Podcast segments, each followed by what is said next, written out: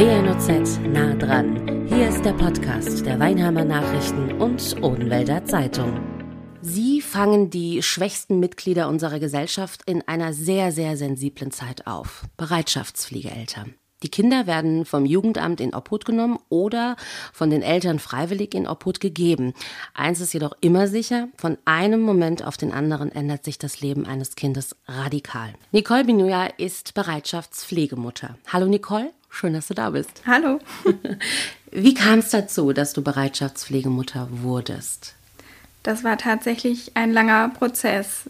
Ich habe einen behinderten Sohn vor 13 Jahren zur Welt gebracht ähm, da hat sich mein Leben auf den Kopf gestellt.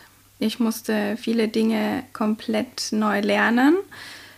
Nach der Zeit, nachdem ich danach noch weitere leibliche Kinder bekommen habe, hat sich der Wunsch in mir geweckt, für ein Kind ähm, mit Behinderung damals äh, ein Zuhause zu bieten, weil ich das einfach in den Kliniken gesehen habe.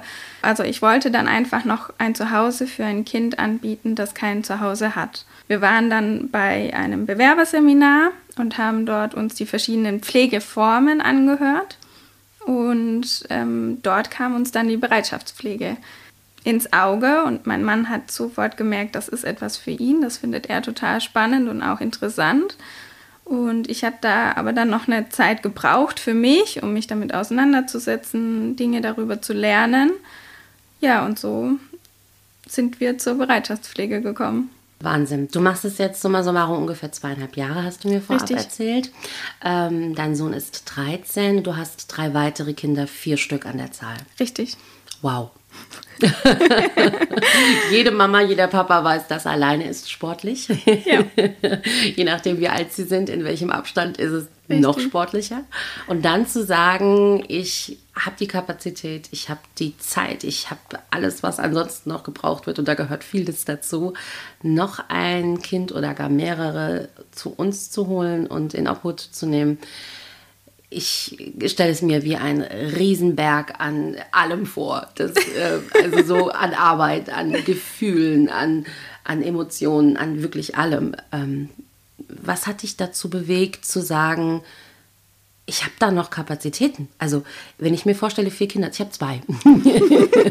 ich habe zwei und komme manchmal, nee, ich komme sehr oft an meine Grenzen, wenn ja. ich ehrlich bin. Wann war der Punkt, dass du gesagt hast, oh, ich habe da noch Platz. Also vielleicht nicht nur sprichwörtlich. Ne? Also tatsächlich habe ich ja durch gerade durch meinen Sohn, der mit ganz anderen Bedürfnissen auf die Welt gekommen ist, wie ich sag mal gesunde Kinder. Was hat dein Sohn? Das äh, Franceschetti-Syndrom oder Treacher-Collins-Syndrom genannt. Ähm, ganz, ganz viele Fehlbildungen im Gesicht. Er hat Atemschwierigkeiten ganz, ganz stark früher gehabt ähm, er konnte nicht essen. Hm, er musste jeden Tag und auch jede Nacht sondiert werden. Er musste überwacht werden, hat einige Operationen hinter sich.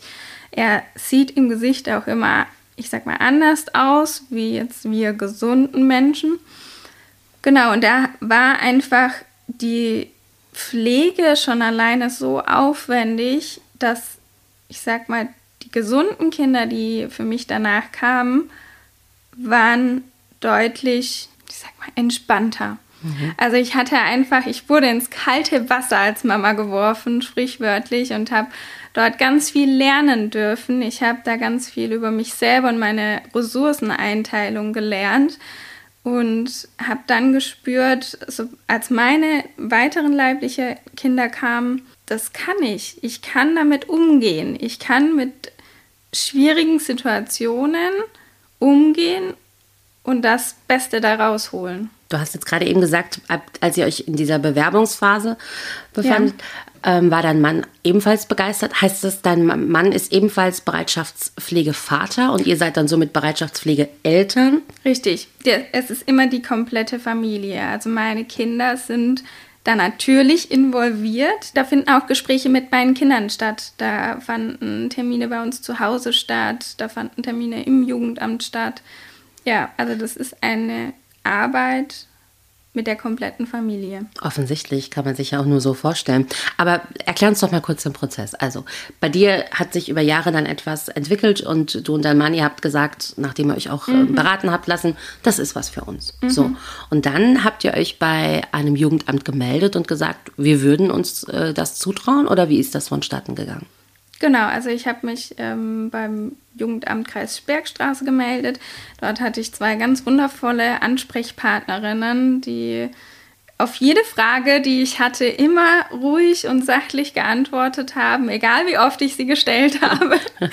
ähm, genau, und das, ähm, ich sag mal, Bewerberseminar oder die Aufnahme hat über ein Jahr gedauert. Ähm, den, dem Jugendamt dort ist es einfach extrem wichtig, die Familien kennenzulernen und das nicht, ich sag mal, nur in ein, zwei Gesprächen, sondern über einen Zeitraum, in dem sie uns begleiten und ich sag mal auch beobachten.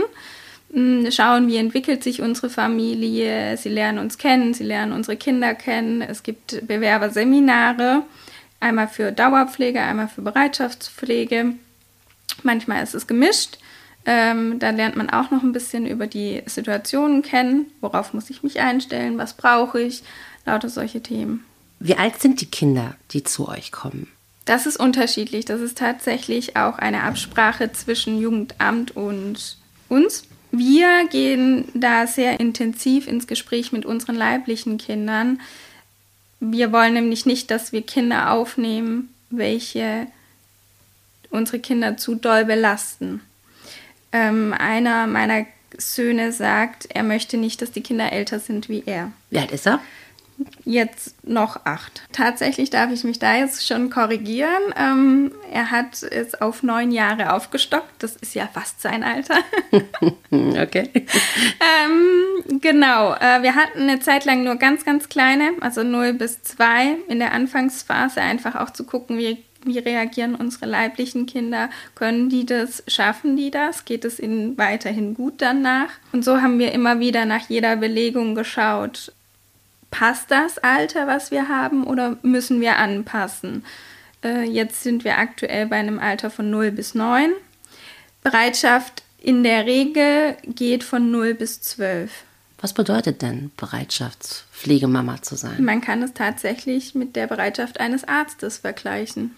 Man ist, wenn kein Kind bei uns ist, 24-7 in Bereitschaft. Also das Telefon ist immer an einem dran.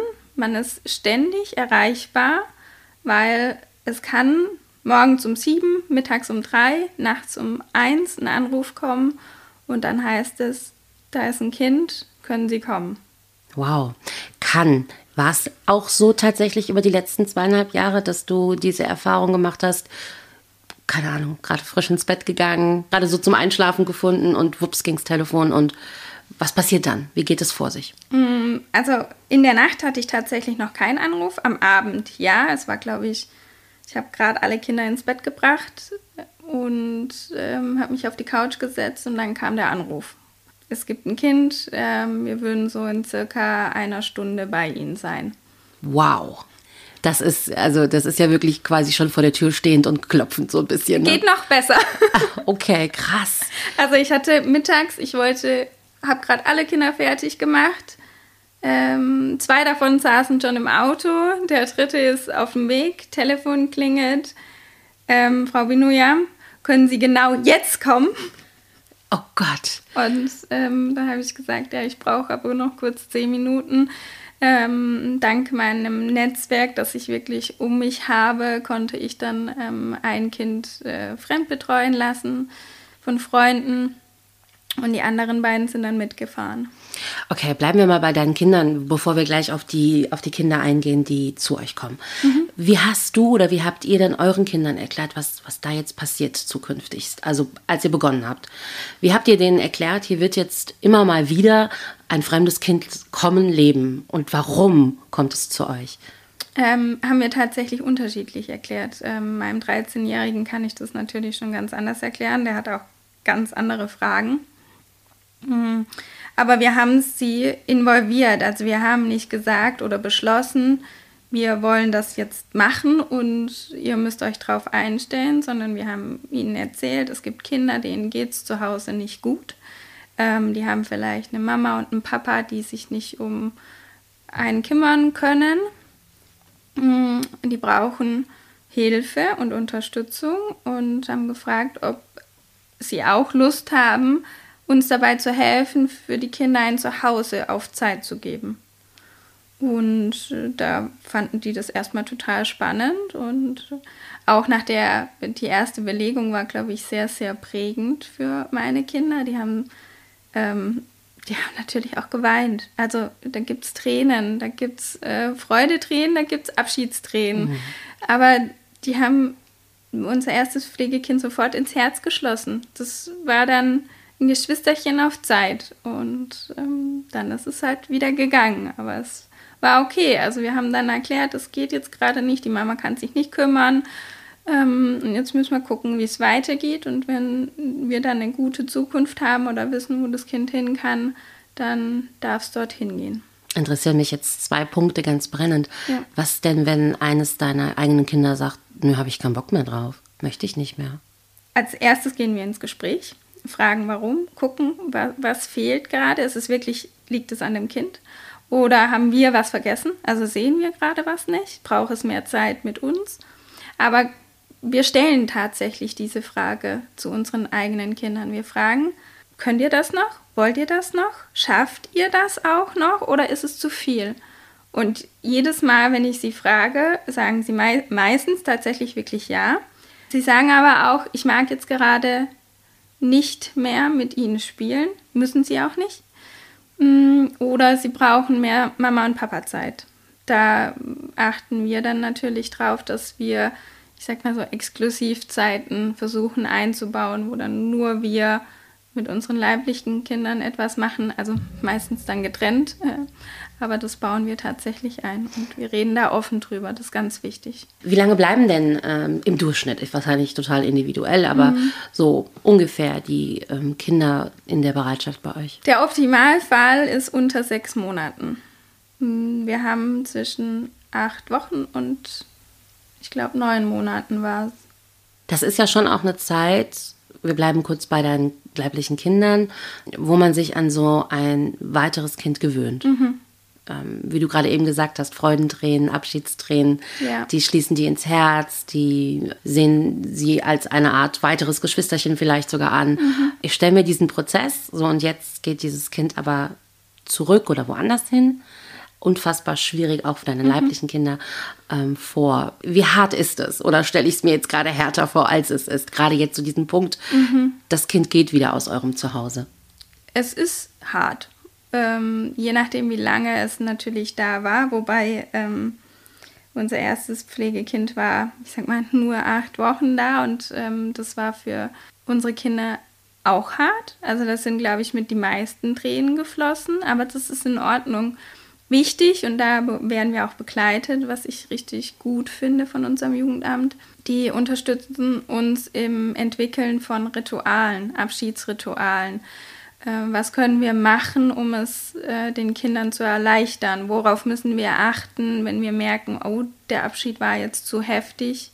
Wir müssen eine längere Pause einbauen solche Dinge. Ähm, und so haben wir für uns mit unseren Kindern auch ein Ritual entwickelt, um den Abschied vorzubereiten mm, und auch das danach aufzubauen.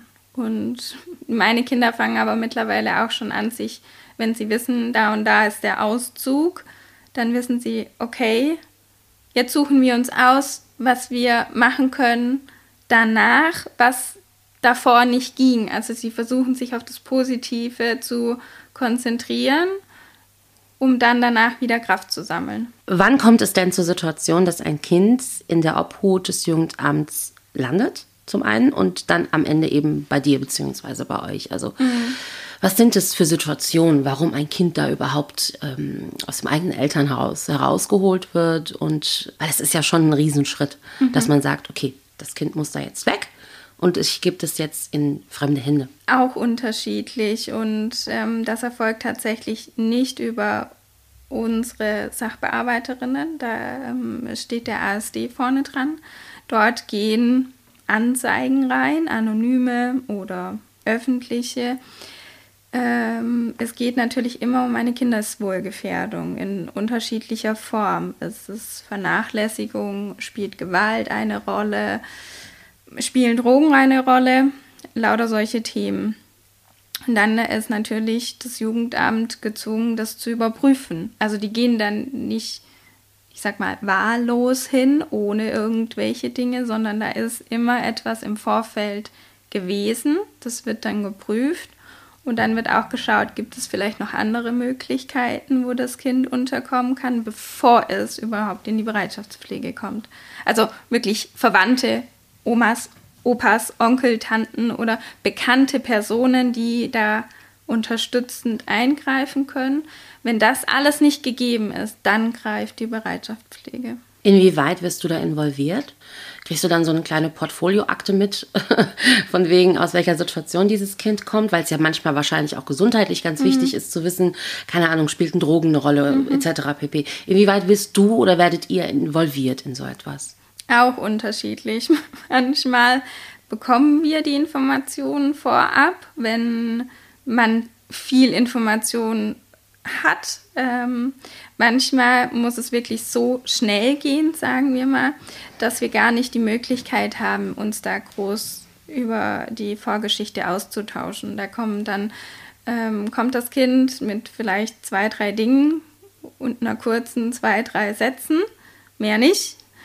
Und dann kommt es vielleicht so Stückchen für Stückchen, dann, wenn man mit dem ASD kommuniziert hat, wenn die leiblichen Eltern involviert sind und miteinander reden, mit dem Jugendamt. Ähm, das kann dann passieren, dass das über die Wochen erst dann so erzählt oder vermittelt wird. Hast du auch Kontakt zu den leiblichen Eltern? Ich bin ja bei Besuchskontakten dabei, ja. Wie begegnen dir die leiblichen Eltern? Hm, ich hatte bis jetzt tatsächlich ähm, sehr gute Erfahrungen. Äh, natürlich ist das immer manchmal mit gemischten Gefühlen behaftet. Ich bin die Person ganz oft, die sozusagen die Kinder weggenommen hat, weil sie jetzt bei mir leben. Wir werden darauf aber auch vorbereitet. Ich gehe nie mit einem vorwurfsvollen Gedanken da rein ich weiß, jede Mama und jeder Papa, der da mir gegenübersteht, hat sein eigenes Päckchen auch getragen oder hat ein Päckchen, das er tragen muss. Und da steckt eine Geschichte hinter dran, die diesen Menschen dahin geführt hat, wo er jetzt steht. Und er kann in der Regel nicht so wirklich viel dafür, wo er gerade steht. Er hat vielleicht nicht die Hilfe bekommen, die er gebraucht hat oder sie. Ähm, und braucht manchmal einfach dann genau jetzt Hilfe und dafür ist dann das Jugendamt und wir da, um den leiblichen Eltern zu helfen, in die richtigen Bahnen zu kommen.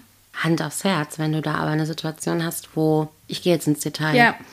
ein Kind geschlagen wurde, wo wir ja. wirklich von Gewalt sprechen, dem Kind was angetan wurde, was auch immer. Kannst du dann auch noch so denken? Also ich habe ja eingehend gesagt, mhm. ich bin Mama. Mhm. Puh, ich hätte ein persönliches Problemchen, glaube ich, damit. Also ich kann es mir vorstellen, es würde mir bis zu einem gewissen Punkt schwerfallen, das zu entschuldigen. Mhm. Natürlich, also ne, das ist nochmal ein Unterschied. Also kann ich dieses Verhalten entschuldigen oder kann ich es annehmen, weil da eine Geschichte hinten dran steht ähm, und es nicht erstmal verurteilt, also das Verhalten an sich ist nicht in Ordnung, auf gar keinen Fall. Gewalt ist nie in Ordnung und ähm, auch Vergewaltigungen sind nie in Ordnung.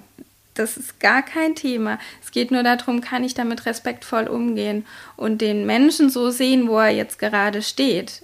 Also ohne ihn selber wieder abzuwerten.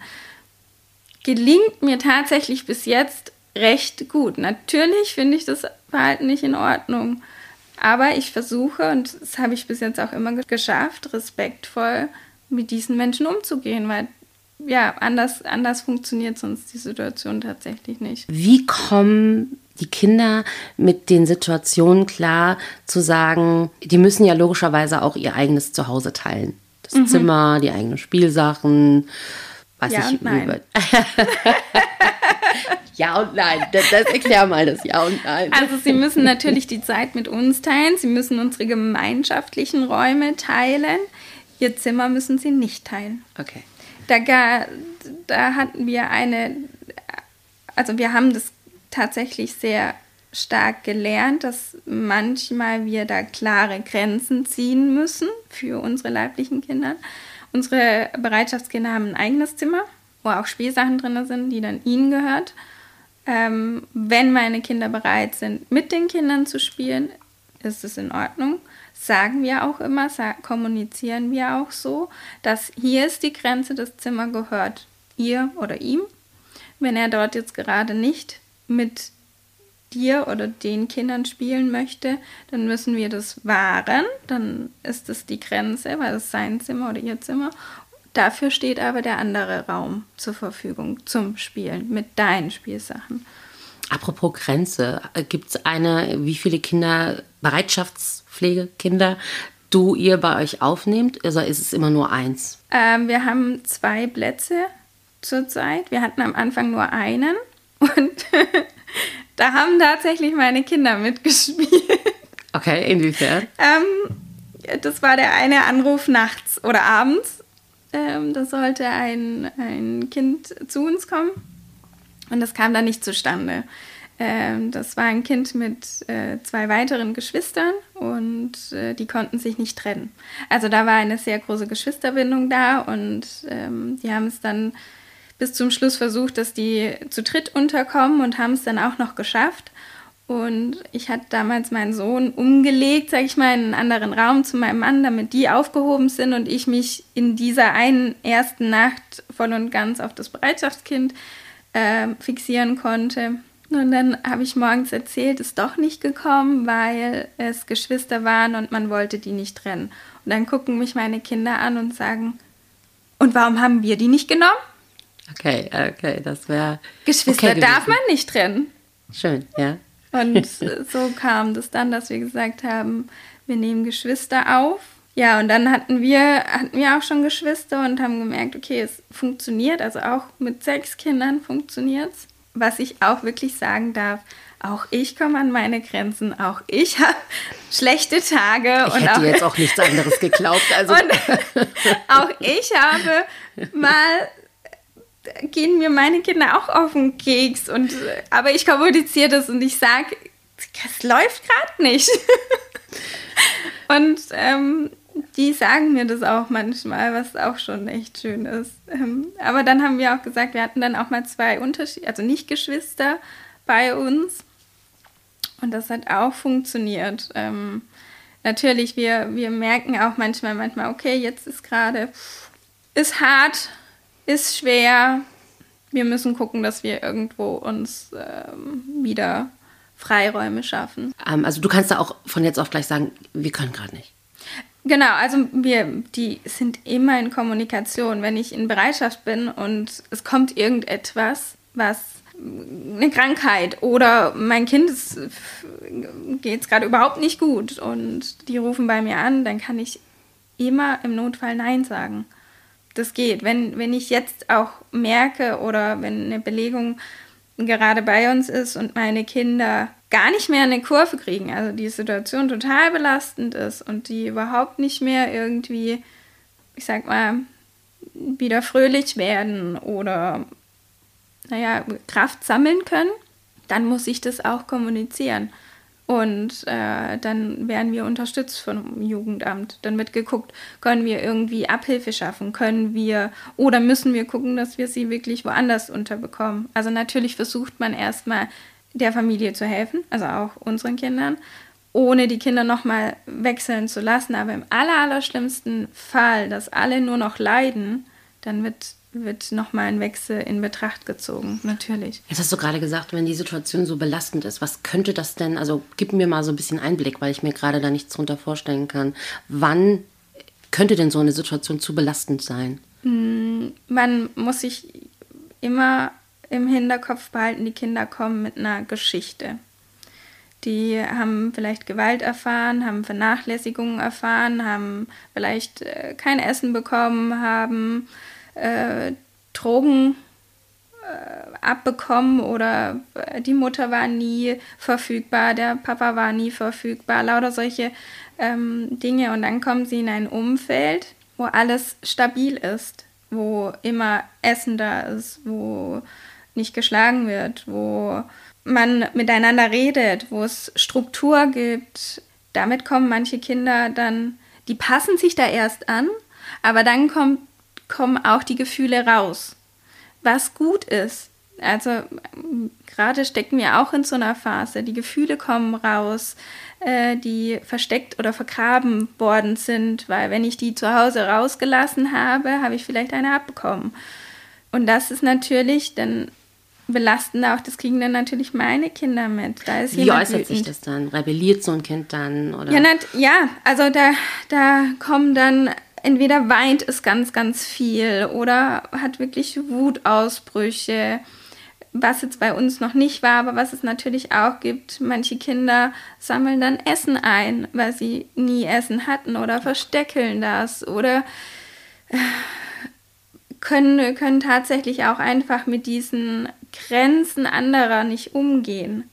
Also wenn mein Kind Nein sagt, will ich nicht und überschreitet diese Grenze immer, weil es diese Grenze nicht kennt.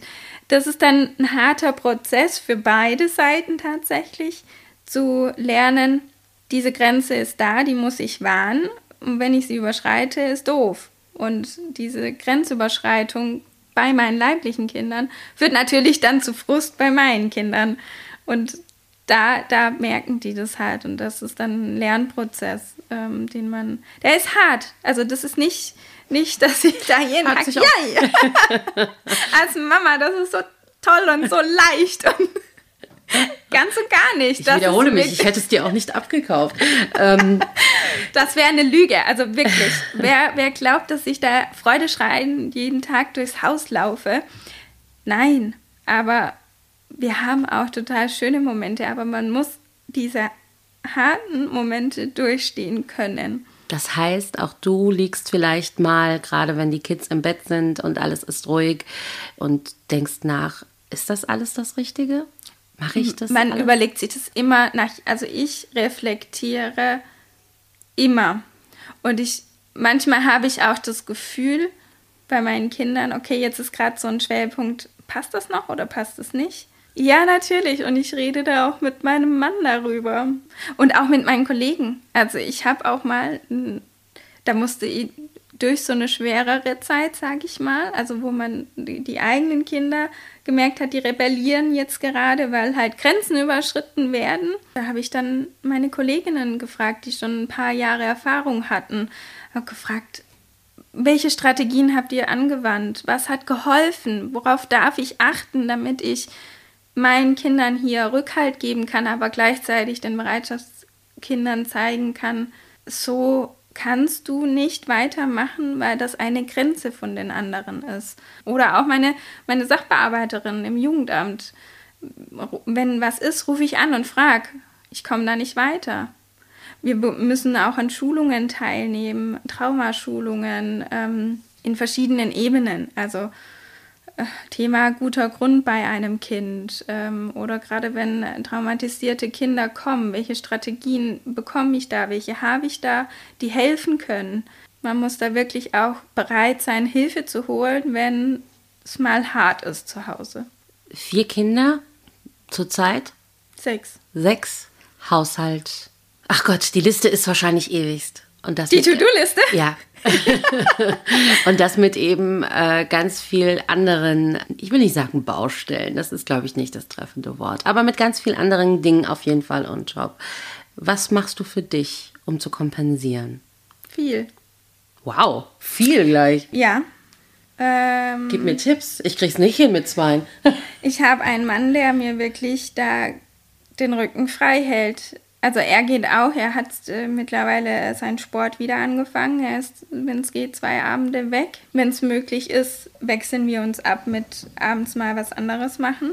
Äh, ich treffe mich ab und an mit äh, meinen Nachbarinnen, die ähm, auch immer, die kriegen dieses ganze Bereitschaftsthema immer mit und die, die unterstützen mich auch total in, in der Betreuung der Kinder, wenn mal was schwierig ist. Mit denen gehen wir auch gerne abends mal ein Glas Wein zusammen trinken oder einfach was essen.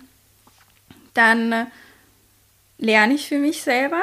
Also ich äh, bilde mich weiter, um nicht nur Kinderthemen zu haben, tatsächlich. Das Was ist machst für mich, du da zum Beispiel? Ich habe mich jetzt ähm, dazu entschieden, psychologische Beraterin zu machen. Sag mal, ist dir langweilig? Nein. das gibt's doch gar nicht. Ja, aber das ist, ich mache mir damit keinen Druck und ich lerne das unheimlich gerne. Wow. Wie? Nein, mal da zehn Minuten was lesen, mal da zehn Minuten was lesen. Ich, ähm, ich, aber ich habe auch einen Mann, der, der geht abends dann runter und macht die Wäsche. Das mache ich dann nicht. Also. Ich bin, ich bin sprachlos. Ich überlege mir, wie ich das alles schaffen würde, was wir bis jetzt die letzte halbe Stunde besprochen haben. Und jetzt ja. kommst du mir mit noch was um die Ecke, wo ich mir sage, da bräuchte ich, da bräuchte ich ein zweites Leben für. Das Aber ist ja der hab, Hammer. Also man muss auch wirklich sagen, ich habe ganz wundervolle Kinder. Klar, ich habe auch gerade ist auch so eine Phase, wo wir so ein bisschen aneinander reiben und wir merken, ah, wir brauchen da gerade was, damit es weit so reibt, liegt, weiß aber auch schon, woran es liegt. Das Außen. Wir sind aus der Corona-Zeit gekommen, da waren die Kinder ziemlich ruhig und entspannt. Und jetzt knallen gerade so die Termine um die Kinder rum und die sind total unruhig. Apropos stressig und viel, sowas machst du ja nicht nur aus Nächstenliebe und weil du jemand anderem helfen wollen willst. Das ist, hast du eingehend ja sehr deutlich erklärt, dein größter Anspruch. Trotzdem muss sich das ja auch finanzieren. Richtig. Wie finanziert es sich denn? Mm, wir haben eine sogenannte Bereitschaftspauschale. Also wenn wir nicht belegt sind, äh, bekommt man vom Jugendamt so eine, ich sag mal, sehr, sehr, sehr geringe Bereitschaftspauschale für das, dass wir bereitstehen. Und man bekommt äh, für das Kind, also für jeden Tag, an dem das Kind bei uns ist, einen Satz, also einen Betrag für jeden Tag. Damit müssen wir aber Essen, Trinken, Kleidung bezahlen selber. Und das, was davon übrig ist, ist der Verdienst in dem Fall. Ein Partner muss der Hauptverdiener, sage ich mal, sein, weil der andere ja dann immer in Bereitschaft stehen muss und das sich mit, ich sag mal, den gewöhnlichen Jobs, kann man das sagen? Ja, also von, den, 9 bis, von 9 bis 16, 17, 17 Uhr ins, ins, Büro gehen ist dann schlecht. Genau, weil man dann wirklich ad hoc dastehen muss und das jetzt nicht jeder Arbeitgeber, glaube ich, so mitmachen würde. Apropos muss, was sind es denn ansonsten für Kriterien? Wie werde ich denn Bereitschaftspflege, Mama, Papa, Eltern? Natürlich keine Vorstrafen. Also wenn man Gewalt in der Vorstrafe hat, ist das jetzt nicht optimal für die Es ist grundsätzlich nie, glaube ich, aber äh, das erschließt sich mir sehr gut. Genau, ja. man muss natürlich ähm, eine stabile Beziehung haben. Darauf wird geachtet. Also nicht gerade, wenn die Ehe kriselt, ist Bereitschaftspflege nicht gut. Das heißt, es muss eine Ehepaar sein oder es muss eine Beziehung vorhanden sein. Nein, ich kenne auch eine alleinerziehende Bereitschaftspflegemama. Äh, die hat natürlich auch ein Umfeld, aber die ist alleinerziehend. Ich glaube, das kommt immer darauf an, kann ich mir das leisten tatsächlich. Also durch den Faktor, ich brauche ein geregeltes Einkommen. Wenn das erfüllt ist, wie auch immer, ob das mit einem zweiten Partner ist oder durch eine Tätigkeit, die ich selber mache, die das koppeln kann, dann ist, glaube ich, ein zweiter Partner nicht unbedingt Voraussetzung. Ansonsten, wo wurde bei euch noch geschaut? Was sind die Kriterien? Wie sagt das Jugendamt? Ja, dich nehmen wir in unsere Liste auf. Du bist ähm, zukünftige Bereitschaftspflegemama. Also wir mussten natürlich unser, ich sag mal, so unser Leben ein bisschen auspacken. Also sowohl mein Mann als auch ich. Wir haben unsere von Kindheit bis da, wo wir stehen, haben wir alles mit dem Jugendamt besprochen. Und äh, wir mussten auch, ich glaube, das war wirklich ein sechsseitiger Fragebogen oder so. Also ziemlich viele Fragen mussten wir jeder einzeln ausfüllen, also auch wie betrachten wir verschiedene Situationen, wie gehen wir um, gerade mit Problemen, Schwierigkeiten. Da haben unsere Sachbearbeiterinnen ganz viel auf dieses persönliche Kennenlernen gelegt und geschaut, wie wir so agieren, was machen wir so mit den Kindern. Also da war wirklich ein Die wollten uns kennenlernen, bevor die Ja sagen. Das äh, beruhigt mich, das finde ich gut. ja, das ist ja, ich fand also, es auch wichtig. Ja, genau, es ist ja total wichtig. Vielleicht der eine oder die andere, die jetzt zugehört haben, sagen sich, boah, interessiert mich, kann ich mir auch vorstellen. Wie gehe ich denn vor? Als Mama, Papa, wenn ich da jetzt Interesse hätte, ebenfalls Bereitschaftspflegeeltern oder gar Dauerpflegeeltern zu werden? Also als erstes kommt es darauf an, aus welcher Region und dann zum zuständigen Jugendamt erstmal gehen. Die bieten solche Vorstellungsabende an. Dort wird alles erzählt erstmal. Also welche Formen der Pflege gibt es von Bereitschaft, Dauer, Kurzzeit, Adoption gibt es ja auch noch. Ähm, genau, und da sich dann einfach mal anmelden, hingehen, zuhören und dann ins Gespräch gehen mit dem Jugendamt und die werden dann die nächsten Schritte einleiten. Und ich mir jetzt überlege, ich habe da so ein kleines Würmchen oder auch ein Kleinkind, egal, und das ist jetzt sechs, sieben, acht, neun, zehn Wochen bei mir und äh, mhm. äh, habe das total ins Herz geschlossen. Vielleicht weiß ich auch die Hintergrundgeschichte, was das Ganze, sind wir ehrlich, auch dann noch mal ein bisschen emotionaler macht, mhm. wenn man weiß, was das Kind durchgemacht hat oder durchmachen müssen.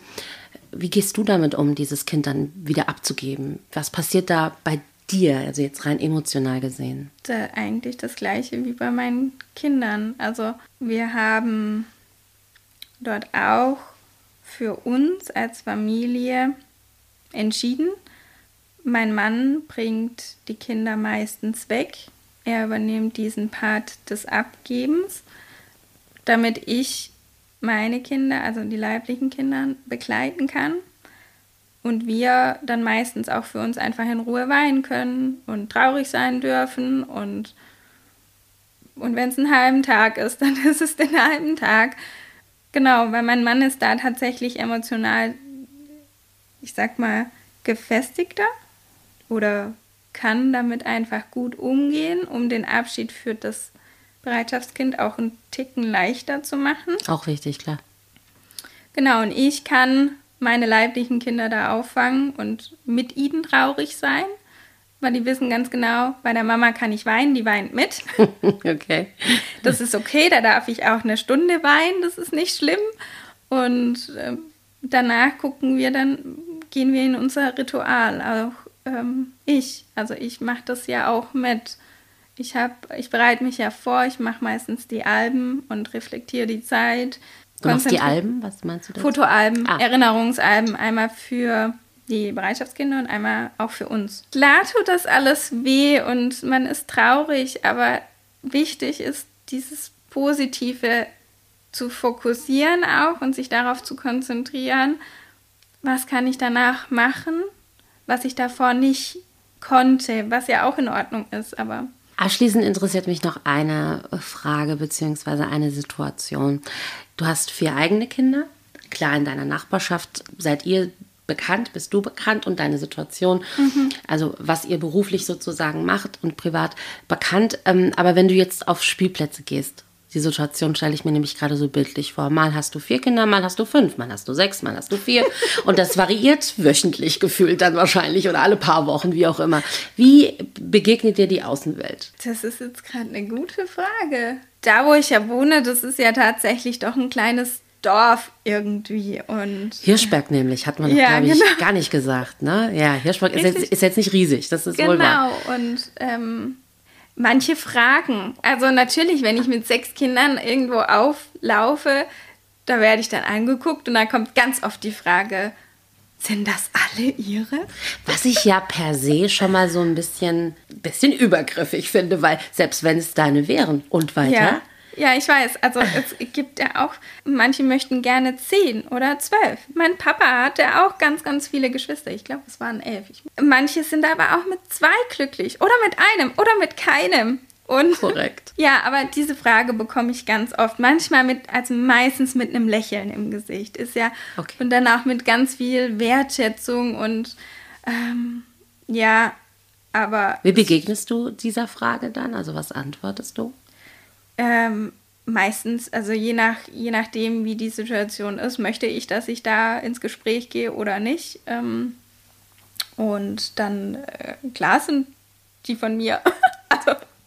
Ich finde das so interessant, weil auf der einen Seite hast du total recht, ähm, damit der Mensch, der dich regelmäßig sieht, sich das erklären kann und das einordnen kann. Wichtig. Auf der anderen Seite sollte es so weit sein, dass das so normal ist, dass yeah. man das überhaupt nicht mehr einordnen muss, sondern dass man, wenn man dich sieht und denkt so, alle vier Kinder sind braunhaarig und das eine ist total hellblond. Mhm. Wahrscheinlich, das könnte vielleicht ein Kind aus einer Bereitschaftspflege sein. Das könnte ein Adoptivkind sein. Das könnte das Leibliche sein. Es mhm. ist doch wurscht. Es ist ja. bei dir. Ja, stimmt. Ich fände das so schön, weil wir irgendwann mhm. in der mhm. Gesellschaft ankommen ja. und nicht mehr versuchen, alles einzuordnen, zu kategorisieren und uns selbst zu mhm. erklären. Muss doch überhaupt nicht sein. Du kommst gerade um die Ecke mit sechs Kindern. Cool. Hi. Mhm mir doch wurscht, wo deine Kinder her sind. Die sind da, schön. Also, so. Ich hatte das auch mit meinem leiblichen Sohn. Ich saß beim Friseur, meinem, meinem Großen, und da hat, äh, wurde ich tatsächlich gefragt, ist das denn Ihr Kind? Naja, mein, mein ähm, Sohn hat philippinische Wurzeln, ist deutlich dunkler wie ich, hat natürlich dann noch die Fehlbildung im Gesicht. Und ähm, ich so, ja, mein Sohn. Es sollte nicht bewertet werden. Korrekt. Um das Ganze abzurunden, ich würde mir so sehr wünschen, dass, wie ich dir gerade gesagt habe, wenn du mit sechs Kindern, sieben, fünf oder vier um die Ecke kommst, dass die Kinder, die da sind, wichtig sind ja. und nicht, warum sie da sind mit dir, wie lange sie da mhm. sind, sondern dass sie da sind. Ja. Und wenn wir da irgendwann mal angekommen sind und zum Beispiel auch so etwas wie eine Familienkonstellation Bereitschaftspflegeeltern, mhm. nichts mehr, ach krass, das mhm. gibt's, das machst du mhm. und nicht mehr so selten ist, dann haben wir es, glaube ich, geschafft. Ja. Aber wahrscheinlich, sind wir ehrlich, ist es ein weiterer Weg. Ja. Was ich mir tatsächlich bei manchen Gesprächen erhoffe, ist gerade diese Toleranz zu wecken ohne übergriffig zu werden, also den Kindern gegenüber, sondern es als etwas Positives zu formulieren und das Interesse bei den Gegenübern zu wecken und die dann vielleicht merken, oh, das ist interessant, vielleicht, oder ich, ich komme da mal mit jemand anderem in Gespräch, vielleicht wollen die Bereitschaftspflege machen oder wollen Dauerpflege machen, weil sie gerne Kinder hätten oder ich habe da eine Freundin, die findet es total spannend, jetzt kann ich mit ihr drüber reden, dass es ein schönes Thema ist nicht so schöne Hintergründe, aber es darf als eine Chance angesehen werden. Dahingehend, wenn da jetzt Interesse geweckt wurde, kann man sich, du hast es schon gesagt, bei den jeweiligen Jugendämtern melden. Bei deinem Fall genau. ist es Jugendamt Kreisbergstraße. Richtig. Danke für die Einblicke. Danke auch. Danke, dass es dich gibt, dass du diese Arbeit machst. Daumen ja. hoch, Respekt an dich und alles Gute für die Zukunft. Vielen Dank, dir auch. Das war WNOZ nah dran, der Podcast der Weinheimer Nachrichten und Odenwälder Zeitung. Zu hören auf allen gängigen Streaming-Portalen und auf wnoz.de slash podcast.